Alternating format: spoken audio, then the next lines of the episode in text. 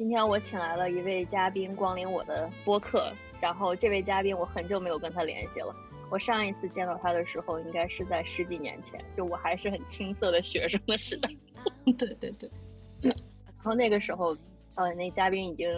就是在我眼里已经是个御姐，然后后来没有过几年，就呃听到这位嘉宾的消息，就是他算是回流嘛，回到日本了。因为说回到，是因为之前也在日本留学过，后来又又回到日本继续 你的学业和工作，这样吧？呃，对。但是我已经参加过你播客，已经对，在我的老播客里头，然后已经参加过好几次了。嗯，对。那这样的话，就不如嘉宾自我介绍一下。呃，还需要自我介绍吗？我就是那个十几年前很御姐，现在依然很御姐的。好的，呃，嘉宾的名字叫阿花，就是我就叫你阿花吗？你还是叫我阿花吧，这样比较熟悉一些。阿花现在是在日本哪个城市生活呢？可以介绍一下。我现在在名古屋，那过呀。嗯，当初怎么选择名古屋这个城市的？因为大部分人不都会选择。比如说东京啊，就是或者是，嗯，大阪啊，就是比较好像大城市、大都市气息比较重的一些地方。嗯，随波逐流吧，就 浪着浪着就浪到名古屋去了。没有，东京首先因为我比较讨厌拥挤的城市嘛，所以就不太想去东京，这是一个方面的原因。大阪呢，因为它是一个在日本的整个都市里面是属于比较，呃不一样一点的都市，就是说它比较像一些像像在在日本啊，他们经常会把大阪称作是大阪人称作是中国人，呃，它比较市井一些，呃，所以就整个氛围也好啊，语言也好啊，跟日本其他城市都不太一样，所以当时也没有把大阪。作为就是想今后想要去发展的一个城市，那名古屋听上去是一个比较折中的，就是既不是很市井，然后又不是很拥挤。对，它是它首先本身就是地理位置来说的话，就在东京和大阪之间。去东京的话是坐新干线一个多小时，去大阪的话大概坐新干线三十分钟到四十五分钟的样子。所以它本身就是。处在两地之间，然后它又是一个就是既乡村又都市的一个地方嘛。怎么为什么这么说？因为它首先是呃日本的三大商圈之一嘛，东京商圈、大阪商圈和名古屋商圈。然后虽然它处在日本三大城市之一，但是它其实是呃城市的中心很小，它周围都是农村，你可以。感觉一下，就是它的城市跟乡村的结合是比较紧密的，不像东京，如果你可能开个百八十里以外，你才能看到农村的情况。然后大阪也是，大阪也有很大的商圈在那边，神户啊这些兵库的地方都在大阪。但名古屋相对来说，就是你只要开车到三十分钟到四十分钟的样子，你就可以见到农田，广袤的农田，所以是一个属于比较适宜居住的城市。我听上去就是。我也会很喜欢名古屋这个地方，因为我现在就是年纪越大越喜欢在乡下，就是离城很近的乡下。就偶尔你想去体会一下城市的氛围，你就可以，比如说坐点坐个公共交通啊，然后跑到城市里逛逛街，或者是喝个咖啡什么，跟朋友小聚一下。但是，嗯，大部分时间还是想自己有一个安静的，就是在乡下的生活，在乡间过着李子柒一样。也不到李子柒吧，就是过着那种呃比较乡下的生活。对对对，可能随着年龄增长吧。嗯，哦，我听见了你的乡下那边响起了那个警报声，不会要地震了吧？我我首先我要更正一下，我是住在城市中心了。OK OK OK OK，那你住到乡下去？你们那边地震多吗？呃，名古屋相对来说会好很多很多，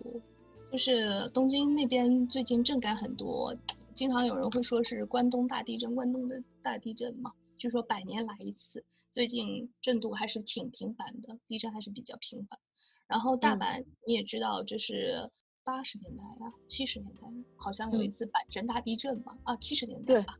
对对对，那个非常有名，嗯，对对对对，所以。目前来说，名古屋相对来说还是比较安全的城市。嗯，从各方面来说，因为它离日本的这个核电站东北核电站的呃仙台，他们在仙台福岛那边，离福岛仙台也比较远，所以它整个核污染可能也没有那么大。嗯，然后地震、海啸还有台风都不是那么猛烈，反正名古屋都在整个日本也是这样，永远都是会被忽略的一个大城市。那我觉得你就选了一个非常适宜居住的城市，就是听上去，嗯，呃，但是我其实也不是很喜欢这个城市。我靠，好的，它只是它只是地理环境和各种方面来说比较适合居住，但是我并不是很喜欢这个城市的气质。嗯，什么气质？我们可以改改一天聊聊日本的城市，你不介意吗？话题可多了，我首先告诉你，名古屋，我今天就简单的讲一下，名古屋是一个拜金的城市，因为它是，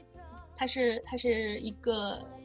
呃，你知道那个丰田的总部在名古屋吗？丰田知道，我知道丰田，但是我不知道在名古屋。对，嗯。多月的起家就是在名古屋，所以你可以想见它整个资本力量是有多强大。但是它又是一个工业化的城市，所以就它就培养了很多很多的暴发户，所以整个名古屋就是一个拜金的暴发户的城市，可以简单这么说。我并不是说名古屋坏话，因为所有的日本人在所有的日本人的印象里面，名古屋就是一个暴发户。OK，哎，这很有意思的一个视角，因为我最近也在看一些啊日本电影，然后。之后可能也会做一期，然后我看那日本电影，我虽然就它可能不一定是在名古屋啊具体的地方，但是它就是讲大概是日本战后六七十年代，它不是日本也有一些就类似于帝帝国崛起那种嘛，就有很多的工业，然后还有那种贷款业，然后就我当时就看里头有一些那种所谓大和拜金女，就是她们就是会穿的非常的美丽，然后她的房租也很昂贵，但是实际上她。呃，没有什么钱，就是没有什么存款。然后你刚才一说名古屋，我就脑子里会闪现，就是这些电影里的片段。嗯，如果说是大和拜金女，不是有一部很著名的片子叫《Yamato Nadeshiko》，就是大和福子，是那个松岛菜菜子演的。对，之前是个电视剧。片子被译成大和拜金女，但是它它的日文的名字叫 Yamato Yamato Nadeshiko，这句这个词意思就是。呃，象征着日本民族高贵典雅的女性，叫做大和福子，所以它其实也是一个讽刺的名字，非常相当讽刺的一部剧。哦呀，那个电视剧也很有意思，对，特别喜欢看。哎，就是那现在名古屋的日疫情怎么样了？是不是你们都可以就是正常的上班啊？然后也就像我们这种 reopen，然后也都回去上班，然后可以随便在餐厅里吃饭。对，昨天。嗯，其实相对来说，相对东京来说，名古屋这边的疫情还还控制的比较好吧。然后昨天是日本全国解封，呃，所有的就是跨省移动的那个呃解封，所以从昨天开始，就是省跟省之间是可以移动的。然后各种以前被禁止的这种夜店什么的都可以恢复了，恢复营业。在这之前。夜店也好，餐饮餐饮业很多都是自主休业，但是是自主休息，但是夜店是禁止营业，呃，所以之前很多人都挺郁闷，这这一部分的从业人员失去了很大一部分收益吧？会不会有很多失业者？除了他们营业营业额之外？嗯，对，昨天那个新闻上公布的话，全日本的失业人数，呃，因为疫情影响的失业人数是五千七百个人。啊才五千七百个，因为日本的首先你要知道有五千七百个人失业，在这个疫情期间失失业，在日本来说是一个很大的概念了，因为毕竟日本的整个职业就是他他永远他不像欧美，就是你有能力你就上台，你没有能力我就把你那个解雇掉，他不是这样的体制，他是终身雇佣制，你要知道。那他既然是一个终身雇佣制的体制的话，无论你是多么烂的一个人，在这家公司里面，公司也要罩着你。所以大部分情况下，他不会主动去解雇你。如果已经有五千七百个人受到解雇，那是很很厉害的一件事情。因为可能像比如说像我们这边受疫情影响的，可都是那些私营企业、中小型企业比较受影响，大企业可能也会有常规的裁员啊什么，或者是因为这个可能会有些裁员，但是中小企业可能受波及影响更大。我不知道你刚才说的统计里头会包括这些小企业吗？呃，肯定会包括这些小企业。日本数据相对来说还比较透明，因为嗯，如果你失业了，你就可以去他们有一个叫做 Hello Work 的一个机关，怎么说政府性质的。然后如果你去那边的话，他会给你介绍工作。所以很多人就是失业以后，首先要去 Hello Work 登记，登记完之后，你拿着到 Hello Work 的这个证明以后，你才能拿到失业保险。嗯，所以它这个数据会比较痛。我觉得我们正好就已经聊到工作这一块儿，失业什么的？因为我知道我们今天聊的主题呢是跟你找工作有关。对。然后这个主题之所以想做，是因为嗯，应该是一个嗯，算是不太被提到的呃故事。嗯，我不知道你想怎么去展开这个故事，跟从何开始讲呢？嗯，就从疫情开始讲吧。我觉得我很幸运。好的，从疫情在疫情期间找到了这份工作，在这之前，因为我呃我在十二月底之前是从事餐饮业这一块，嗯，然后呃其实也也不是因为疫情的原因辞职，而是觉得并不是很适合我这个工作，所以就辞辞了。辞了以后，呃，然后有一个空白期间，然后嗯。呃就去找工作啊什么的。但是，呃，就没有想到，就是找工作其实，就是这种隐形的歧视链也好啊，呃，然后各种各种，就是作为一个就是成年女性，在社会职职场在职场中碰到的困难也好，我觉得我属于一个比较典型的例子了吧，所以我觉得我可能还是比较有资格坐在这里接受采访。其实我觉得应该很多人想知道这样就是这些这种案例，因为像像我吧，比如说呃，随着年纪的增长，我可能就非常关心说以后我的职业发展怎么样。如果我再一次跳槽的时候，还有没有人会愿意就是接收我，或者是我到底该把我的能力提升到怎样才能嗯不会被这种就是他呃比如说技术的迭代啊，然后他这种呃对。职场上对年龄的歧视啊，然后所就是被这个被这种呃面试给刷下去，所以就会一直很关心这样的话题。呃，我不知道你方便透露一下，就是呃找工作的过程中都遇到了一些怎样的，就是你说的隐形的歧视啊，或者是怎样的一些状况。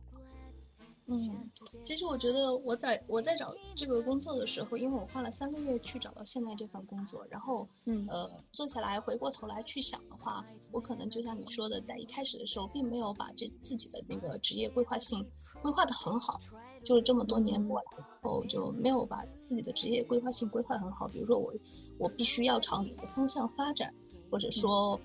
呃，我处在我现在位置上，我展望未来，我会我会想到我会是一个什么样的人，然后有这样的忧虑。呃，就是说在这这这这段期间，我就自己在考虑我自己的问题。所以我在一开始找工作的时候，也没有并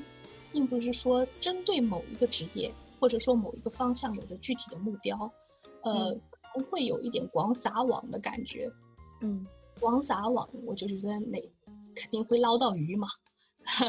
但是没有想到，就是捞鱼这么困难，撒了那么多网，还没有捞到鱼。对我来说，也是一个挺好的磨练吧。嗯，因为我我觉得你说就是首先，嗯，我觉得还是有有一个相关性吧，因为你肯定有一个你想找职业的范围，就是比如说像我，我可能从事金融行业，然后我之前有一些工作经验的话，我可能呃做过某一些类型的项目，那可能我就会。往那个范围上贴，往那个相关的工作上贴，然后我觉得三个月还是比较快的，因为像我自己在北美的时候找，呃，我知道像比如说以前在我还在加拿大的时候，可能大家都知道，就是找工作的一个黑洞，就都会进入一个黑洞时期，我们叫，就可能嗯，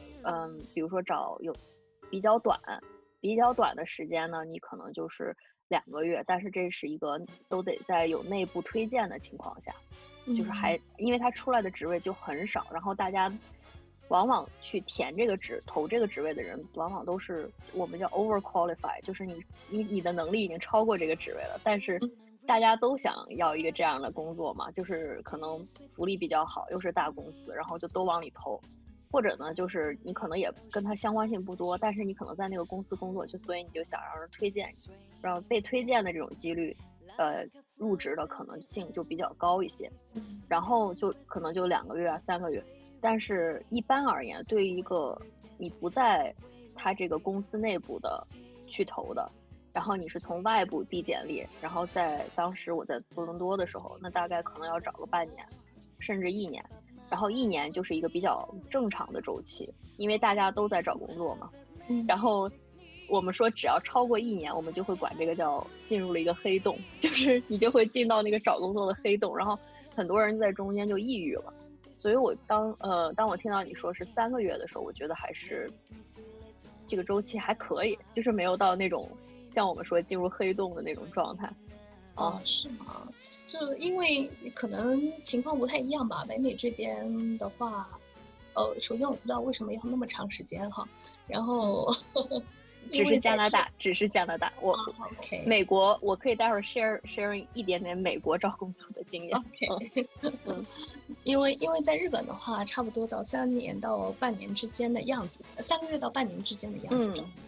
因为就像我刚才说的，如果你去 Hello Work 登记的话，你失业保险是可以领三个月的，所以也就是说，你拿着这三个月的保障，你就可以去找工作。所以大部分人是基本上是在三年三个月到半年之内。可以找到工作，那我自己情况比较特殊一些，因为我可能有很多呃负担，所以我当时就嗯。呃想尽快的找到工作，但是事事与愿违嘛，因为如果我的就像刚才说到的隐形的歧视链这一条的话，从呃年龄和从经验，还有从呃我的性格来说，这三三大部分来说，嗯，我都不是。很适合很多工作，嗯嗯，所以就导致我找工作的过程之中，因为就是当时我也跟你说过，我大概投了大概五百多份简历，然后最后其实我算了一下，我大概投了七百份吧，但是基本上每天都要投十几封的样子，然后呃，就像刚才说的，网撒的很大，但是其实并没有捞到多少鱼，可能这片海域是比较枯竭的海域吧，嗯。那你说这个关于呃年龄这方面，嗯，你是怎么感受到的呢？因为呃最后可能就捞到了几条鱼，但是你是从投的感觉里，还是跟别人聊天的，还是从面试的这个体验里感觉到的？呃，因这个要从日本的这个简历的投法，呃，不是从制度开始，就是说你一开始的时候针对这家公司去投简历，然后呃也可以通过猎头投简历。呃，我是通过很多就是信息以后，我自呃自己也有投，然后通过猎头也有投，然后基本上在投出去之后都没有反任何反馈，然后呃虽然就是说，可能欧美国家也是一样，呃基本上会把你不会把年龄明确的写在那里，但是他的薪资跟他的年龄其实是挂钩的，在日本的话啊。也就是不是跟经验挂钩吗？它是跟年年龄挂钩，因为它是终身雇佣制嘛，它还受到终身雇佣制的影响，所以基本上年龄越大的话，你的薪资就会随之涨上去。哦，这样的话就涉及到，如果以我现在的年龄来说的话，我跟刚刚大学毕业的学生的年龄是不一样的。刚刚大学毕业一年或者两年的话，他们在寻找工作的时候，他们的工资每个月，比如说假设给到日元差不多二十二万到二十五万之间的范围就可以了。这是资方觉得他能接他能接受他付给你的这部分的资资金，然后作为那个求职方，他可能也会只只想。只想要这部分，因为整个社会都是这这个年龄，你只能拿到这点钱，就是这种感觉。所以，在我的年龄阶段来说的话，我可能自己也要求比较高一些。然后，资方的话，他会觉得他付不起你这部分工资，你知道吗？日本日本的社会他会有这样的，哎，我觉得我付不起你这份工资，所以所以我觉得我我对你很抱歉，我不能雇佣你。这是我第一份接受面试的时候，面试官亲亲口对我说的，他们公司是给不到我这么高工资，呃，所以他会觉得，哎呀，如果是这样子的话，我不能要你，会影响到你。那你你方便透露一下你的年纪吗？哦，我们要这么直白吗？我因为我们下面要没有关系，这么说哈，嗯，没有关系。那个在日本的话，这个都是属于公开的，就我们不会去对，因为我这一部分是我们要聊的内容，所以不得不 对，所以我们跳不过去这个坎儿。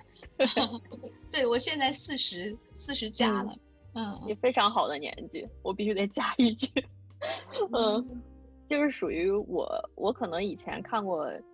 就是我小的时候就很哈日，然后看过很多日剧，然后当时就是所有日剧里那在那个年代，就从九十年代开始吧，它其实就有点提倡那种御姐风，我也说不清楚，就是可能比如说，呃忘年恋啊，但是它没有忘的很夸张，可能就是比如说二十和三十，或者是二十和四十这样子。嗯，然后我记得我小时候第一个看的《悠长假期》，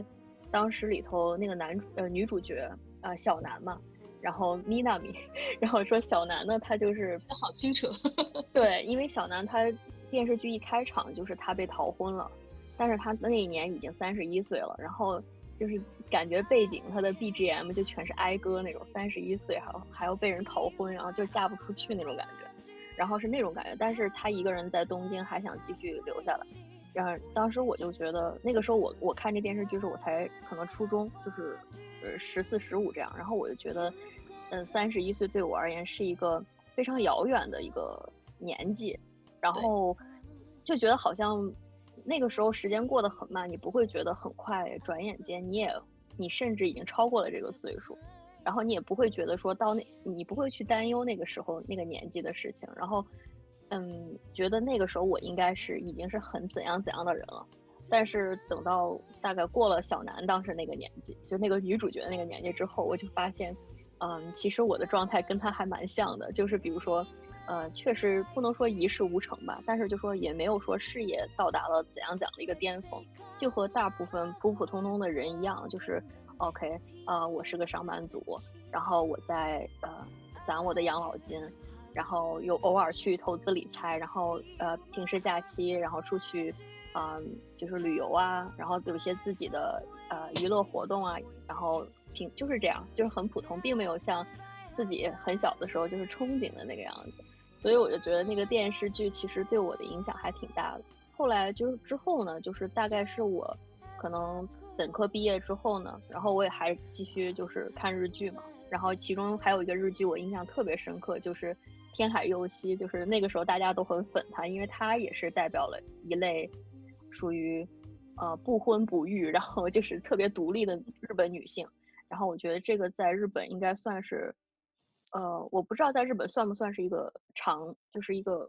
呃，role model，就是一个大家都比较向往的呢，或者是一个怎么样，我我不太清楚。但是这个电视剧，嗯，它就给我感觉就非常的，呃，有印象，因为它本身讲的就是四十加的女性。她的生活状态是什么样子？然后天海佑希，我如果没记错，他在里头是一名医生，好像是。然后他把所有的热情都投给了他的，就是投给他的工作。然后他可能要去，他嗯，他的呃乡下的父母也很担心他没有，就是没有伴侣照顾他，就已经不想孩子的事儿了，就说你已经过了 生育的年纪，但是你可不可以就是结个婚，然后以后有人照顾你，然后就会父母有这种担心。然后父母也是上一代人，也听不懂天海佑希他在城市里生活的状态，所以最后就说天海佑希就是跟，好像是藤木直人演的一个，就是类似于有点草食男的那样的一个环保主义者在一起。然后我觉得当时那些那个剧还是挺有意思的，他就是讲了在三十五岁以上，然后呃四十岁以上的呃日本的呃单身女性，她们是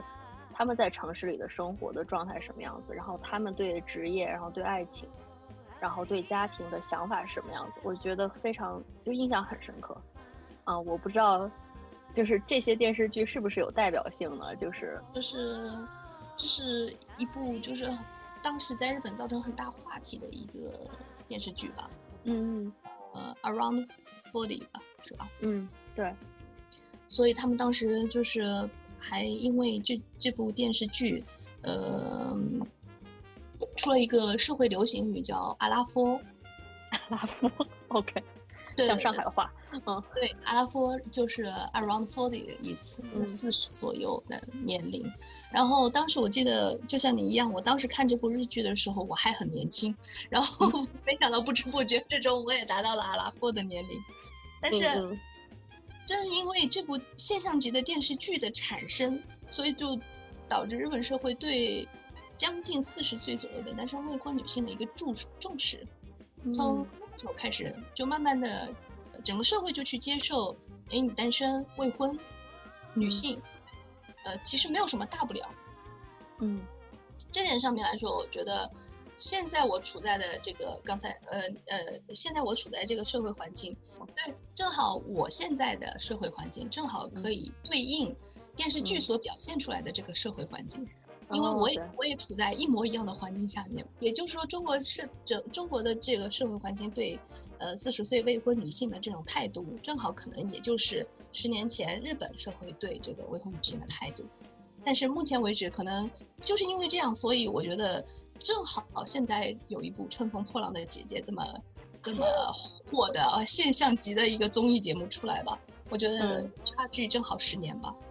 跟日本哎，是是，嗯，我觉得日本一些综艺它也会，哦，偶尔会请一些这样的姐姐们，然后上去谈话节目嘛，就是聊一聊说对婚姻爱情的看法，还会还比如说你还会不会想恋爱，还想不想结婚什么的，就是会有这些。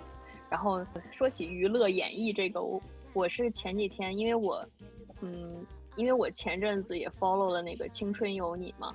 然后也看也 follow 了这个乘风破浪的姐姐，然后就觉得还挺有意思的，因为嗯，这些就是说组女团这个现象，就是可能也是从日本这边，我不知道是不是日本发源的，但是就我一开始接触女团，其实就是从日本这边的综艺开始的。然后当时我特别小的时候特别喜欢的一个女女子团体，日本的叫 Max，就是那个 Max，呃，一个冲绳的，就是原来给那个。呃，Super Monkey 做伴舞的四个女生重新组的一个单独的女团，然后她们四个人就是我小的时候就是比如说跳舞啊，什么都学他们的动作。然后后来，对，然后我因为最近看了《乘风破浪的姐姐》和《青春有你二》，然后我就想说，我我就想再去搜搜他们，结果我发现他们居然没解散，他们现在还在就是继续表演，等于他可能变成了日本最长寿的女子团体，然后。他们还是能唱能跳的，就是有的是单身未婚，然后有的已经结婚，有的有孩子什么的，就感觉还挺正能量的。就是我以前从来就觉得女团这种是不可能继续下去的，等到他们自己有了自己的家庭，尤其像日本，我给我的印象就是像一些女艺人，可能过了一定岁数，她就她结婚了，她就不再想抛头露面了。然后，但是 像他们就是一个特例，反正还挺有意思的，就这种，嗯，这种现象，嗯。哦，对，如果是从这方面的角度来说的话，其实日本的娱乐史还是可以归纳，特别是女艺人的这种成长史，日还是可以根据女艺人的成长史来归纳日本社会的这个娱乐史的。就比如说山口百惠，她那个年龄，她她退的时候，她可被奉为国民偶像的是，就在她最红的时候，她激流勇退，她去做做嫁作他人妇。嗯，在这个时候，全国都是称赞她，是这是一种美德，为了家庭牺牲自己。那个时年代，对女人来说，最重要的是家庭，而不是事业。你再红又怎么样？你嫁作他人妇，你就要隐居幕后，然后很很怎怎么说，很很很全心全意的维护这个家庭。然后老公做做做相夫教子那种，对，相夫教子做便当啊，送儿子们去上学呀，然后把现在两个儿子拉扯的很大，所以他到现在为止还是中老年妇女当中的心中最最红的偶像，最最大的偶像。但是，但是跟山口百惠差不多年纪的一个女艺人叫松田圣子，不知道你知不知道？我是一个好女人吗？这部电视剧的女主角。嗯，对对对，他他就是完全相反的，他就是离经叛道，以离离离经叛道出名的。他最离经叛道的就是他结了婚依然不愿意退出娱乐圈。当时，他是作为那个山口百惠的反面教材，在日本社会被骂得很惨。但是慢慢的、慢慢的，你看，其实现在日本社会就是说，这都是你自己的选择。你愿意回家相夫教子就相夫教子，你愿意出来继续光鲜亮丽你就光鲜亮丽。现在就已经已经是这样一个过程，而且，呃，很多男性现在也主动下厨房。呃，以前的男性就是在五十岁六往上的年龄的男性的话，就是说，如果家里吃饭的话，他的桌子上面会有一个酱酱油瓶，这个酱油瓶倒了，他是不会去扶的，他是任由酱油流出来的。这个工这个事情不是他的事情，这是他老婆的事情。这个特别明显，就是家务这种事情，男人是绝对不能沾。但是我现在接触的一些年轻人，呃，就是二三十年代的年轻人，他们二三二三十岁的或者四十岁也有很多，他们的很大的兴趣爱好是做饭，男性。但但是如果这个放在以前的年代的话，可能就会被父母骂。你一个男的进厨房干什么？就是这种感觉。日本社会也在变化嘛，只能这么说。但是，嗯，虽然是在变化，但是它变变化的过程特别慢。回到我找工作这段经历来说的话，就还是很受到很多的这方面的压力吧。嗯，这段时间找的工作很大部分都跟我之前的工作经验不是很符合。嗯，然后他们就觉得，如果你四十加。然后没有一个工作经验的话，从头开始的话，他也是对你没有什么大大的兴趣。日本这边有两个呃就业的方法，就是入职的方法，一个方法是新卒资新卒，也就是说刚刚毕业的大学生，嗯，然后第二种是中途入社，我这样的情况叫做中途入社，中途就职就业，呃，新卒的话就是大学生。呃，大企业或者中小企业也可以，就直接到校园去进行招聘，我们的校园招聘。然后在毕业以后，毕业前就收到了公司给你的内定，就是内部已经把你定下来了，内部雇佣的呃一张证书。呃，然后到了四月一号，每年四月一号就入职，就一大批呃刚刚毕业的大学生一起去公司，然后一起参加呃研修，就是培训。然后一起进入到公司的各个被分配到公司的各个部门，像这样的大学生都是工作上面的小白，所以你可以叫他们干什么就干什么。然后你进去的话，也不见得会对会和你的工作完全对口。呃，这完全就是一个就是说公司占主导地位，哎，他觉得你挺好的，他就把你招来，直接在公司里面雇佣。然后如果你做得好，你在这个工作岗位上做得好。呃，他也不会说给你特别多的奖励，因为跟你同期的一起的人还有这么多人，比如说二十个人一起进公司，你们二十个人就属于同辈。既然是同辈的话，就要互相帮助。所以在日本很重视这种前后辈的关系的情况下面，你的同辈就是你最大的互相扶持的伙伴。嗯，然后这些人的话，他们在公司里面就会慢慢的熬熬熬熬到四十岁到五十岁，厉害的人就去做部长，然后往上升；不厉害的人就继续做什么小科长呀什么的。相对来说，四五十岁的时候，在这家公司，整个人在这家公司得到了成长的话，他就能拿拿到高薪。所以年纪越大的人在日本赚的钱就越多，就跟刚才那个又回归到那个话题。而像我这样的话，属于中途入入社。所谓的中途入社，就是就是国内也好，欧美也好，就很理解的，你自己去招聘，然后受到聘用，然后进去。然后我觉得我进的这家公司的时候，我觉得有一个非常典型的一个问题，在中国社会也好，在欧美社会也好，是绝对不会被提及的。他就会问你说，呃，你介不介意你的前辈有比你年龄小的？我说这有什么？嗯嗯嗯，这不是很正常的吗？对我们来说是很正常，但是日本人会觉得，如果你是后辈，然后你的前辈比你年龄小的话，你的前辈就没有办法，呃，管你，因为他们很讲究一个秩序嘛，嗯，辈分。秩序，所以他们因为这方面的原因，所以他们会很在意，就是说你到底是不是一个有经验的人，有工作经验的人。如果你是一个有工作经验的人的话，你进来就可以直接担当工作。但是如果你是一个没有工作经验的人，你进来以后，你还要有人带，万一这个人比你年龄小，他该怎么带？这是他们就就很注重的一个地方吧。这我我有一个呃联想，但是不知道对不对，可以正好问问你，因为你不是说要是你的领导是年轻人吗？然后是不是在日语里头就很少出现这种情景对话？就是因为我在有时候会看日语的对话里，一般你你的领导都是个中年人，然后你是个新进的人，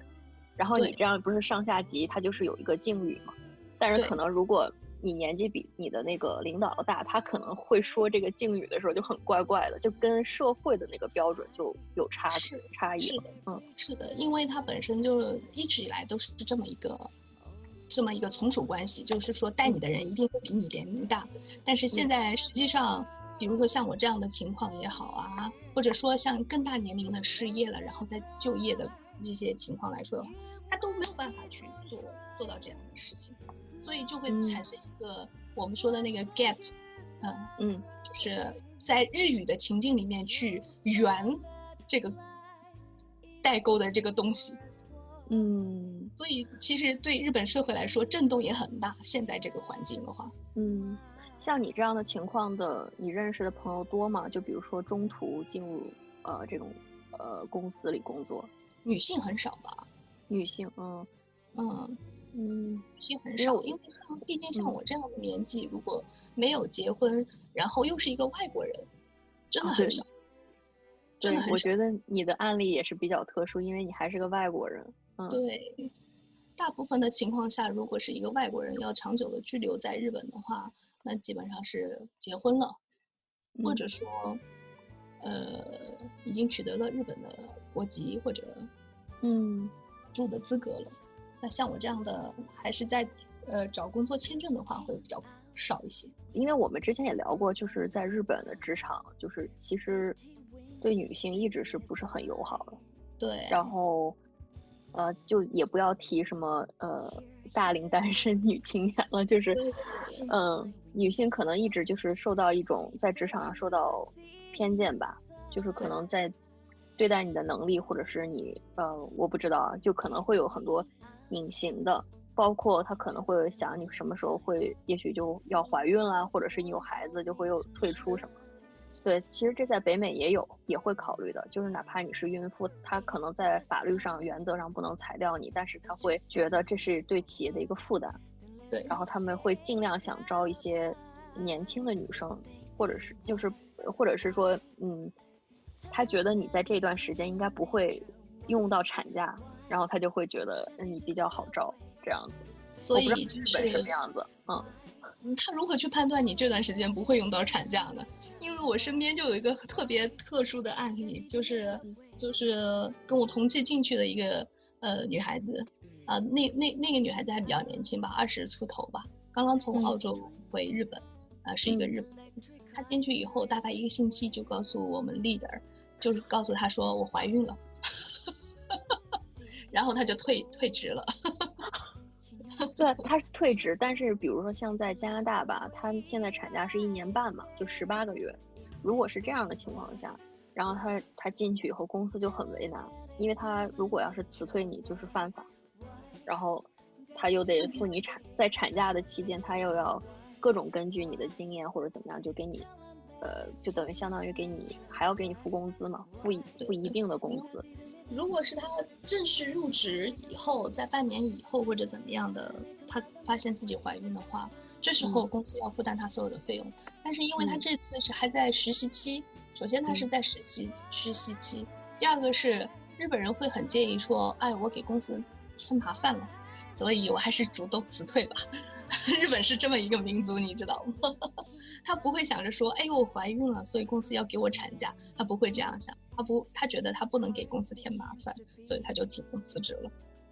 对，说起这个，因为你说的例子也是日本人嘛，然后你作为一个所谓外国人的话，你是怎么，就是你在职场上的体验是怎么样的了？就是包括你前期可能在其他行业也做过，然后作为一个外国人，你觉得？嗯，在日本，无论是创业还是打工，还是就是这种打卡上班这样子，会有很多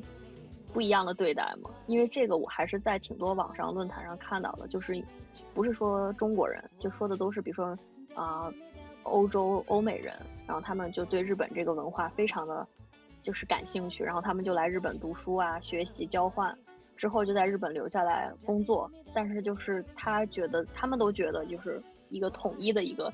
经验体验，就是他们越在日本待的越久，他们越觉得自己是被排就是排挤的。我不知道你有这种感觉，因为你在日本已经待非常久了。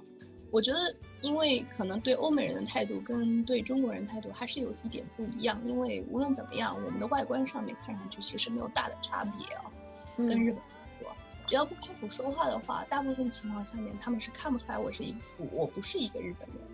但是当然，开口说话的情况下面，首先你要讲日语的熟练度来说嘛，从这点上面来说，就对我来说没有什么大的问题。所以就是说，在融入他们的过程之中，没有什么大的问题。然后日本它是一个比较注重一个集体的一个社会，所以如果你一旦加入他们这个集体的话，他们会把你当做自己人。所以你融入他这个集体，他就可以，就是他就不会真的排挤你吗？他肯定会有多多少少会有一点跟其他日本人不同的地方，但是。嗯，你进入他的集集体以后，他会照顾你，就是他会把你当做他们真正的一员。从这点上来说的话，你得到成长还是很多的。进入日本公司以后，但是，嗯，成长到一定的阶段之后，就再也没有成长了。所以这也是比较困扰的一个地方。可能对很多欧美人来说，他不习惯在首先欧美社会，它不是一这样的一个社会。然后他也不觉得他进入这个集体被这个集体包围以后，他会有什么荣誉感或者怎么样的。但是东方人可能会比较理解这一方面的东西。可是你你说那个再也不会有成长，是指其实还是有天花板的吗？对外国人？那肯定是有天花板，就是不会再给你升职的机会，或者你不你不可能在日本公司里面，就是在日本人的群体里面做到领导，不可能。嗯，除非是在特殊的群体里面，就是外国人的群体里面，他非常信任你，然后把你派到中国去做一个当地的部门领导，那是有可能。但是他不可能让你在日本总公司这边做日本人的领导。嗯，难怪，难怪有很多人就派到像上海啊什么，就是什么浙江那些，然后就可以去做领导。因为我以前我第一份工作不就是这个样子的吗？你认识我的时候，你我对认识你的时候，对。其实我们就大概的问题也都聊得差不多了，但是我们就我觉得，因为呃，可能我的新的听众不熟不了解阿花，就是他实际上他在入做这份工作之前，然后咱们还没有说你做什么工作呢，能说吗？可以啊，没有问题啊，我现在。对，这又涉及到我们可能又可以聊另外一个话题，就是日本职场之中的三三种工种、三种身份。身份，嗯，它是有一个正式工身份，一个合同工身份，还有一个就是临时工的身份。然后这三种的工种的身份的话是完全不同的。正式工的话，正式被聘用为这家公司以后，这家公司就要负责你的衣食住行所有的一切。然后你所有的工行为都要遵守这个家公司的规定，有具有这家公司非常浓厚的一种特质，挺有点像包养关系。对，如果你在这个公司里面，你这一辈子就是这个公司的人嘛，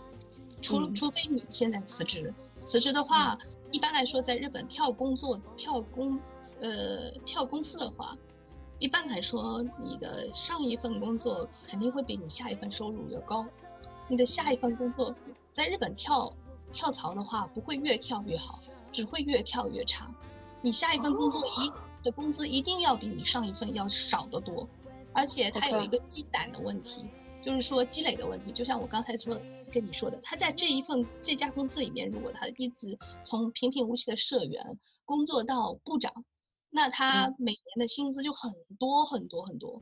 嗯，因为他的这个工作是随着你的年龄增加而增加的，你的工资。但是如果你中间跳槽跳掉了以后，等于你是从零开始的，嗯，从零开始的再往上加，你不可能达到你同年龄的人应该拿到的工资水平。我我这这一点身份这块，我也是在那个日剧里了解到的。一个日剧是《树树屋二课》，然后他就讲那种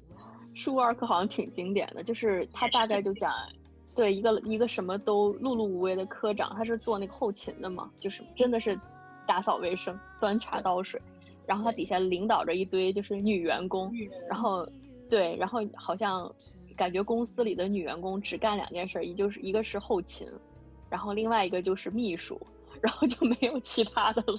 就是没有其他职位。嗯，相对来说就是你能你你现在。现在这个社会相对来说好一点，但是基本上也离不开这两个大致的事务员，就离不开这样的工作。对，然后另外一个电影呃电视剧是小梁金子，哎呦我不忘了还是梁子，我哎这个名字我忘记了，但是那个女演员也挺火的，然后她是演了萧元良子，萧元良子，哎呀你知道我在说什么？他演了一个电视剧，我忘了名字，但是他演的就是说，嗯，大概介绍的就是说，日本这个环境现在其实越来越不适合给他做终身的雇员了，因为你也有可能做到一定程度被裁掉，然后你就会觉得我一辈子都奉献给公司，但是我什么最后也没得到。如果你被裁掉的话，然后他是作为一个女性被裁掉了，被他就是一直就做到了四十几岁，然后就被裁掉以后，他就非常没落，然后他就决定以后再也他。不做终身制的这种雇员了，所以他就开始做这种像你说的临时工，就 contractor，在美国就是，反正他就说他就是每三个月做一个康到一个公司里做 contractor，然后他赚够了钱，然后他就就云云游世界，就是他那个嗯电视剧就是讲这件事情，然后我觉得那个电视剧也非常好看。这段时间正在放他的第二部，这部片子的名字叫《派遣的品格》，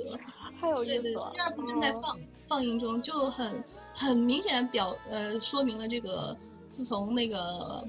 bubble 就是我们说的泡沫经济崩溃以后，日本的社会渐渐的堕落到大量的现在只雇佣临时工的年代了。也就是说，嗯，他的终身合同制的正式社员，每一位人每一个人都想都想变成中呃正式社员，因为正式社员的呃年终奖奖金也好啊，他的。退休以后的保险金也退职金也好呀，跟临时员工是完全不同的。但是现在日本的公司没有办法雇佣这么多的终身的正式社员，所以他只能通过派遣和呃合同合同工和那个临时工这两种制度。然后你刚才说的派遣的品格，因为他派遣所谓的派遣就是说他有一个派遣公司，就是把这些人用到各个。呃，不同的公司里面去，然后呃，公司和公司之间进行交易，然后这边的派遣公司招人，负责招人，把人派到他们那边去。嗯，这个是属于三个月一换的合同工。我我这个是属于公司直接跟我签约的，我也是合同工，其实并不是那个正式员工。然后还有一种比起合同工更加不稳定的就是呃 part time job，就是我们说的临时工。所以现在日本就会就是三大块，呃，我在找工作的时候一直都想找那个正式员工，因为我的签证，如果。因为这个关系的话，我肯定我的签证是要受到影响的，肯定是因为要正式员工我才能得到我的签证。但是现在就是我现在找到了这份工作，因为它是一个巨大的公司，它是一个庞大的公司，就是因为这样。刚才提的名古屋那个公司。对对对对对，那个著名的公司，就是因为这样，所以虽然我是一个合同工，但是我很容易的拿到了我的签证。这个公司是非常庞大的公司，它在名古屋就是不能说为非作歹呀，这个你就说垄断独裁，就是你就不可能一一到一提名古屋就是这个公司这种。对对对，他就是王嘛，没有办法，他就是地不是，他就是王，他他在日本都是一个影响巨大，他他毕竟是影响整个日本的一个公司嘛。所以我说说起说起这个公司，我就想起当时我们就有一些 training，然后 training 中就会有一些 joke，就是有些笑话。然后就说说起这个你们这个公司嘛，他们不是会他们要生产汽车的零配件嘛，然后他可能这些零配件要就是他要出口到美国吧，然后美国这边呢他就说，嗯，我需要，因为我我我，他说我需要就是一千个这个这个，比如说某一个呃，比如说方向盘，假设啊，呃，比如说一百个方向盘吧，他能保证这一百个产品里头它的 defect 就是它的这个损坏率是在百分之二。然后日本人他接到这个单子以后，他就看不懂的意思。其实美国的他这个意思就是说，一百个里头呢，你只要有九十八个好就行了。然后那两个你可以就是呃，你就算运过来，我们也可以 acceptable，就是我们接受这种状态。然后但是日本人看到这个以后，你知道他给他什么了吗？就是他给他运了一千个好的，然后再给他两个坏的放在那儿，然后给他寄了过去。然后美国人看完就觉得，我并不是让你给我两个坏的，我 我只是让你说只要百分之二十。呃，这个百分之九十八好的就行，然后就是看不懂，就需求看不懂，你知道吧？因为日本人他他不明白你为什么百分之二他你能接受，你知道吗？所以他就专门给了两个坏的，然后一千呃一百个全是好的。我觉得这个故事我真是能把我笑很久。为什么要要要有百分之二的？对他那百分之二的坏呢，其实也是我百分之一百的给你搞两个坏的，就是对特别搞笑，就是他们的直线思维，他们没有办法接受为什么是坏的。嗯，而且哎，越想越想越懂。本身国内对自己的公司对公司之间的要求就会相当相当高嘛。就如果你你接受了这个订单，他就会百分之一百做到。如果有百分之一的错误的话，他们都会上登门道歉，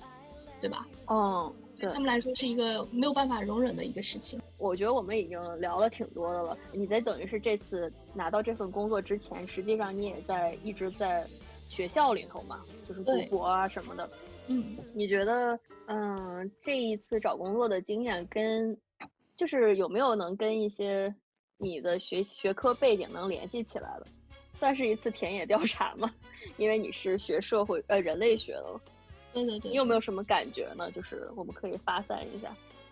呃，我最大的最大的感觉就是，幸好我在读博的时候选择了我现在这个学科。就是，因为因为因为这个学科里面，就是我们那个学科正式的名字叫做国际开发学，然后我是在里面属于人类学这一个范畴，然后是国际交流这一块，就因为这个学科。必须全英文授课，所以导致了我，呃，我的英文水平突飞猛涨。就在读博之前和读博之后，所以最终才找到了这份英日翻译的工作，跟我的母语是一点关系都没有。真的，嗯，幸好我我读了这个博士，我只能这么说。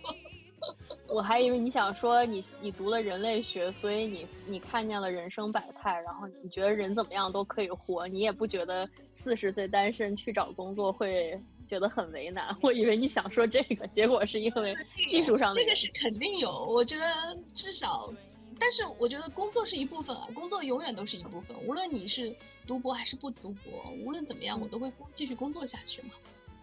嗯，很日本了，这已经。嗯嗯嗯，我只是想什么时候我退休。退休还早呢，我就觉得如果人不工作的话，就会废了，整个人就废了。你想，就算是日本的家庭主妇，他对他来说，主妇就是一门职业嘛。对。所以他才才会把主妇这件事情做到极致。哎。是，我看他们主妇的，嗯，主妇们的 professional 是吧？对吧？我觉得他们真的是太了不起了，日本的主妇。我觉得日本的主妇应该算是一个单就可以研究的一个门类，因为你像欧美的一些主妇，我觉得虽然也说在家里呃带孩子啊，然后照顾家人，但是感觉还是你会觉得是一个像一个呃。无偿的一个，你知道吧？就像一个公益的事情一样，就是你是我想做我去做，而不是说我把它当成个职业的精神，就他没有职业精神在里头。但是日本的主妇给我感觉有职业精神。对对对，欧美和中国的思想还是比较接近了很多方面，就是比如说对这些。呃，职业这这方面的鉴定来说的话，但是日本的主妇为什么她会成为职业主妇？就是因为她的丈夫的工资里面有一部分是包含着给她的，然后她丈夫如果工作的话，如果她的太太是职业主妇的话，她丈夫可以免税，丈夫可以免税，然后她的养老金，太太的养老金是包含在丈夫的呃工资里面，所以。老公退休的时候，对老公退休的时候，也就意味着老公和老婆同时都可以拿到政府的退休金。嗯，可以拿到退休金里有你的一半，也有我的一半。对对对，所以，嗯，这就涉及到日本社会另外一个很大的一个问题，就是说熟年离婚，他们叫做。哦，我想说的就是那个谁，北野武不是最近离婚了吗？就是前几年。嗯，对对，北野武是特例啊，因为他毕竟是个人职业者，我们所说的个人职业者。但是，但是在日本的这种终身雇佣的体制下面，如果你你你你到了退休的年龄，你拿到了养老金，你拿到了退休金以后。你太太就受不了你了，要跟你离婚了，然后离婚了以后，太太就可以拿走大部分的养老金和退休金。所以熟年离婚，在日本现在有一个很大的社会现象，就是那些工作了一辈子的男的，嗯，退休了以后被离婚了以后，没有房子，没有家，变成了流浪汉。啊，已经严重到这程度了。我以为分一半儿吧，就各分一半儿那种的。没有。太太要占百分之七十啊，因为你离婚还要费用啊。你除了你的家庭财产费用是分割以外，分成一半一半以外，但是比如说你房子是要肯，日本政府是保护弱者的，说你太太一辈子没有工作过，所以房子要留给你太太。哇，然后这样的话，应该日本现在就更不想年轻人都不想结婚了吧，也不想工作，嗯。男的男性也好，女性也好，都不想结婚，因为社会压力首先太大了，嗯，没有办法，嗯，所以我觉得就有好多好多没有结婚的男性女性，然后大家都觉得这是很正常的，他在过他自己喜欢的日子，啊，我觉得日式的日式的这种对隐私的保护，也是让我在这个国家待了很长时间的原因，因为没有人会来问你说你为什么不结婚。OK，嗯，不会有人来问你你为什么不结婚，然后也不会有人对这点倒是欧美也是这样的。对对对，我觉得很大一部分人住在国外有很多方面的原因，但是很大一部分原因就是无论怎么样，相对来说对个人隐私的保护还是比较，嗯，比较好的。嗯，好的，我觉得我们今天聊了很多，都特别有意思，我我也学到很多。嗯，谢谢你参加我的节目。没 有没有，有机会咱们还可以继续聊。好，那我现在先停一下这个 recording。嗯。